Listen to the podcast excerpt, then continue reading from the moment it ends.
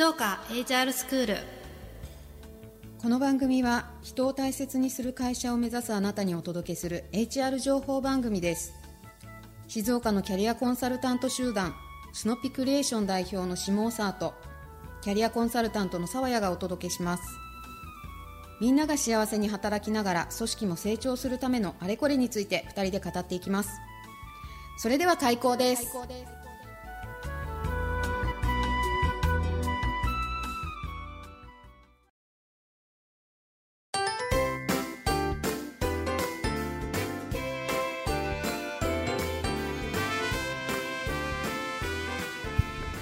はい。はい。始まりました、はい。お願いします。お願いします。今日もはい。暑いですね。まだまだ。暑いですね。まだ多分1か月ぐらい続きますよねそうですね。残暑続くということだったんですが今回もはい。楽しくいきたいと思います、お願いします。お願いします。今日は今日はまたもまたも。はい。ゲストにお越しいただいてるちょっとあのーあれですよ。ハマってしまった？ハマってしまった。ハマってしまったね。楽しかった。あの前回の収録も楽しかったのでね。あのちょっとハマってしまいまして。あの、まあ、っていうのとあとやっぱりあの沢谷さんの回からそうなんですけどやっぱりその人の人となりとかあのはい。キャリアとか、まあ、そういうこう人生観とか人事とはみたいなところを聞くっていうのがなんかこう勉強になるなと思ってあのまた聞きたいなって思ったのとはい。あとはやっぱりいい会社が多い。県内にはいい会社が多いんだけれども、やっぱりそれをこう伝えたい人にちゃんとなんか伝わってないとか、うんうんうんあとはすごいこう施策をやってるにもかかわらずやってるで終わってるっていうパターンも割と多いので、なんかそれはもったいないなっていうところでなんかこう力になれればなっていう部分もあってはいゲストにお越しいただく。はいまあでもどっちかっていうと自分が聞きたいだけ。あ はい、そうです。でもきっと皆さんもね、はい同じように聞きたいことなんじゃないかなというふうに思いますので、はい、今日も今日もお願いします。よろしくお願いいたしますえー、と今日はですねゲストとして、えー、と株式会社共立アイコムの執行役員人事部長の鈴木様に、あのお越しいただいております。よろしくお願いいたします。こんにちは。よろしくお願いします。では、はい。軽くちょっとこう自己紹介というか、はい、おはい。えー株式会社共立アイコムですね、えー藤枝市に本社を置きます総合印刷情報サービスの会社の、えー人事の責任者をしております、えー会社は本当にあの来年の2月にね創立70年を迎えるということと、はい、あともともとは印刷をメインでやってたんですけども時代の流れとともに今はまあ紙媒体だけでなくてウェブそれから動画そして、えー清水で行くとあの富士山コスプレ世界大会みたいなねあはい。はい、あのそういうちょっと尖ったイベントもやってきている会社になります。はい、はい、はいあのーそうまずはうん。あれですね、なんであの今日鈴木様にお願いしたのかっていうところもちょ,、ちょっとね伝えておかないとと思うんですけどもあの前回お越しいただいたあの藤枝製紙の徳原さんにはい。ちょっとお願いしたんですよ、うん。今回すごい楽しかったと。なのででしかもすごい勉強になった、うんうんうん。だからなんかこういい会社知りませんかね？と聞いてそしたらあのもうパッとすぐあの鈴木様に会ってほしいみたいな。いやびっくりでした。で言ってくれて、はい。で私もこうもう本当にあー会いたいなと思って あのこの間初めてお会いさせていただいて、でいろんなお話聞いてあすごいいろんなこう思いがあるんだなっていうのまたすごい楽しく一人で楽しくなっちゃったんですけど みんなにみんなにも伝えたいなと思って、今日に至ります。はい。はい、ということで、はい回、はい。あの志保さんからね、うんうん。お声がかけお声かけさせていただいておこの会うん。に参加いただいた、OK い。ただいた理由っていうのをちょっとこう軽くお聞かせいただいてもいいですか、もうねまさに本当にあちょっと面白い会社っていうか面白いことしてるなっていうのが一番でで全然ごめんなさい知らなかったんですよね。はい。ででも私も自分自身社労士でキャリコンの資格を持っていて、で自分もあこういうことができたらいいなとか、こんなことしたいなっていうのを実現していてですごいいいところに呼ばれたっていうか紹介してもらえたなっていうのでまあ今日もちょっと楽しみにしております。ありがとうございます。はい、ありがとうございます。はい。じ。ゃあ早速ですけれどもちょっと簡単にあの先ほどね人事のお仕事っていうことを伺いましたけれども、お仕事の内容を少し聞かせていただいてもいいですか？はい、えっ、と私はですね、えっ、と今この共立アイコムの会社に入ってもうじきですね、20年だから割と20年はい、うんえーまあ中途で入ってきてますけどね、えーおりましてずっと人事バタで来ております。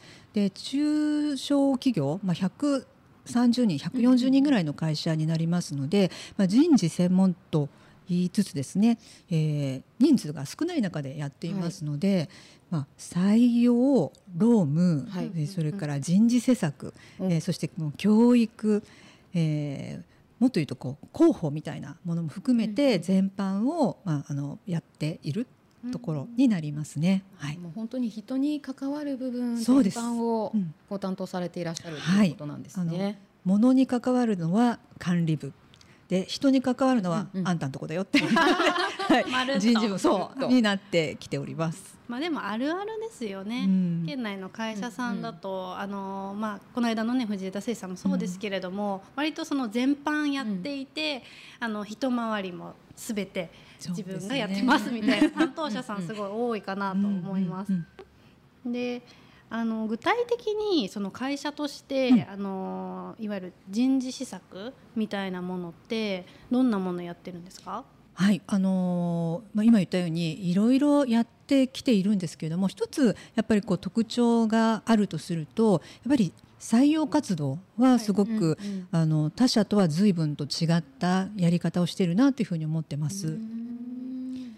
あのはいあの普通やっぱりこう中小の採用活動っていうとやっぱ人事部門がまあとか社長がやってるっていうのがね、一般的だと思うんですけども、うちの会社はあえてそこを人事部門は事務局で会社の社員全員が関わりましょう。でその意図としてはやっぱりその採用っていうのは採用活動だけにあらず採用活動っていうのを経営戦略として取り組んでいこううんっていうことでやってきてますね。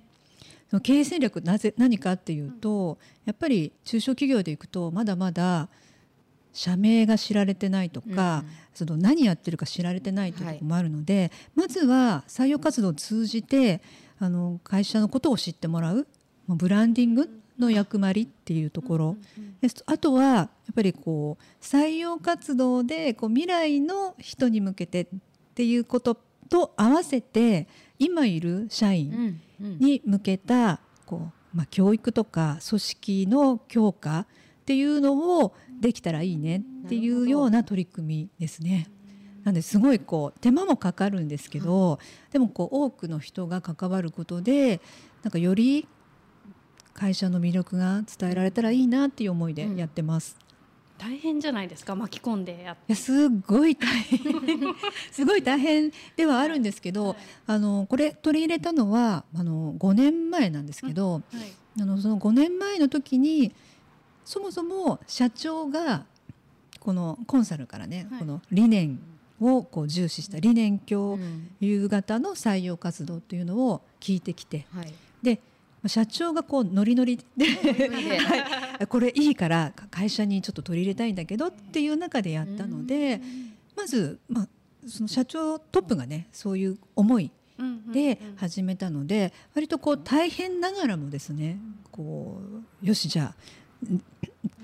みんなで取り組んでいきましょうっていう風な方向性はね割とこう作られたかなとは思ってます。方向性が作られてきたっていうところをうん。今お話しいただいたんですけれども、ちょっと今お話聞いててうん。聞いてみたいなと思ったのが、そのいろいろ取り組まれているまあ施策というか取り組みというかについてはこうどんなところがいいところ5年まあ実施してみてうんうん良い形にこう変化してきたかなとか,、うんうんうん。そのあたりとかはどのように感じていらっしゃいますか？はい。あのーまあ、先ほど言ったようにあの面接みたいなこう10分20分でその人のこう判断をするっていうんではなくて、あのーもう2段階3段階4段階うちの会社で行くと今4次選考までやってるんですけど四次選考ってるんですね。はい。その4次選考は本当の最後の社長面談なんですけど、はい。その前の段階でグループワークをやってもらったり、うん。それも合宿でやっ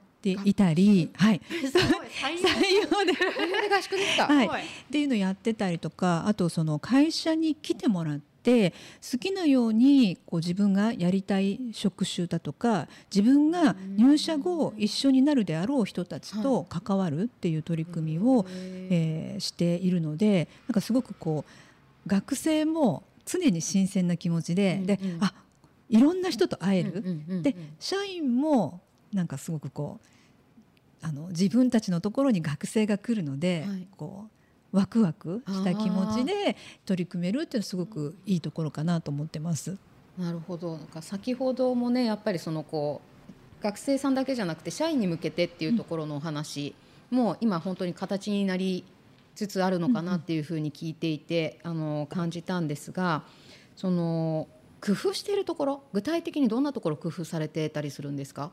あの人事部で考えるんではなくてできるだけそのみんなに考えてもらう、みんなに。はい、中身をねコンテンツもそうですしこうどういうふうにやったらこう入社後のギャップをなくせるか。やっぱりせっかくこう長い時間かけてあの採用しても、はい。いやちょっと思ってたのと違います、うん。だと仕方がないのでやっぱり現場でこういろんな人がいろんな形で会うんだけども、はい。その人の本心を聞くもそうだし会社が大事にしていることも聞くっていう形で、うん。この価値観と価値観が合ってるかなっていうのをしっかりと、あのこうなんだろうな答え合わせしていくみたいなことをあのやれてるのはすごくいいかなと思ってます。答え合わせ？はい。はい。私が聞きたいことがあります、多分あのここから長くなっちゃうのでまた多分次回に持ち越しなんですけど なんですけど最後にちょっと聞きたいことがあって、はい。あの今の取り組みとかを鈴木様個人的にはどういうふうに思ってるのかなっていうのをうんうんうん。最後にちょっと聞きたいです。はい、あのすごくあの時間はかかるんだけどもなんていうのかなこう社員がすごくあの会社になんかいい面を感じられるとか、あの社員同士の横のつながりができるのであのこう自分の会社に誇りが持てるっていうところはすごくいいかなと思っています。はい、誇りを持ってもらいたいって鈴木さんも思ってるってことそうですね。なんかそういうふうに感じれる場って普通に仕事してるとあんまりないじゃないですか。なのであのそこをはい。聞きたいなと思っています。はい。はい。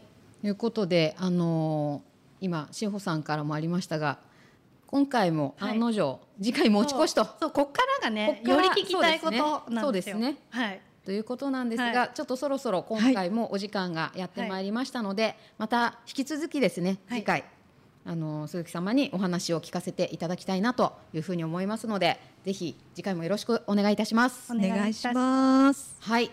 ではですね、あの毎回になりますが、ぜひですね番組へのメッセージや質問ございましたらば、どしどしお寄せいただきたいなと思います。またあのスノピクリエーション活動に興味を持っていただけた方からもぜひぜひなんかご一報いただけると嬉しいなと思っております。メッセージ質問ですが、sc アットマーク snoppi.info sc アットマークスノッピドットインフォこちらまでお寄せください。はい。ということで今日もいろいろお話を聞かせていただきましたが、また次回も楽しみですね。はい、もう本当楽しみです。はい、ここから聞きたいので、ね、ここから聞きたいということなので、はい。次回もはい、ぜひ皆さん楽しみに待っていただければと思います。ではまた次の授業でお会いしましょう。ありがとうございました。ありがとうございました。